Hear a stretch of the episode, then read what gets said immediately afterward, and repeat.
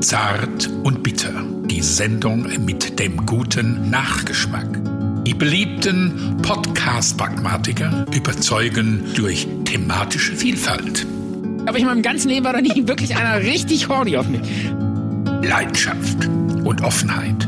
Und ich habe 30 ist wirklich Prozent schwul in mir. Das wurde, wurde mal von einem Experten geschätzt. Zwei Männer, denen Harmonie über alles geht Ich habe gesagt, ich möchte eine Einleitung machen. Warum, warum lässt du mich nicht eine Einleitung machen? und denen viel am Wort des anderen liegt. Was war? Ich habe ich hab dir nicht zugehört, sorry. Tut mir leid. Zart und bitter. Der Talk wird auch Ihnen auf der Zunge zergehen.